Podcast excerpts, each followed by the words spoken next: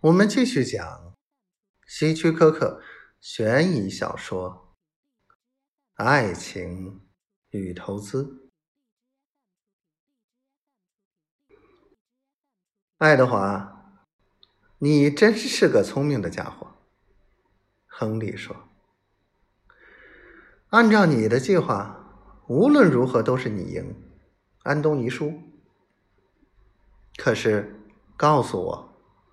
如果他决定跳，怎么办呢？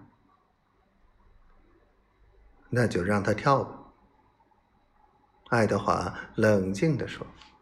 “你会让他死吗？”“当然，他企图偷盗我的投资。”“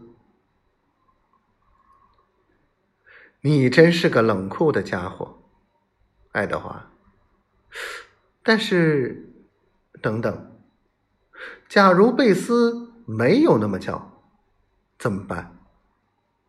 那你的大话不就被揭穿了吗？是啊，乔治说，我也这么想。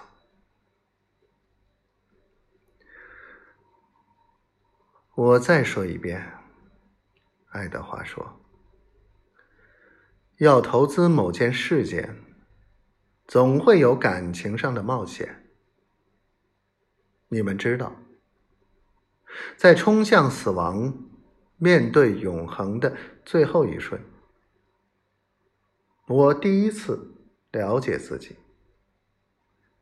我领悟到了，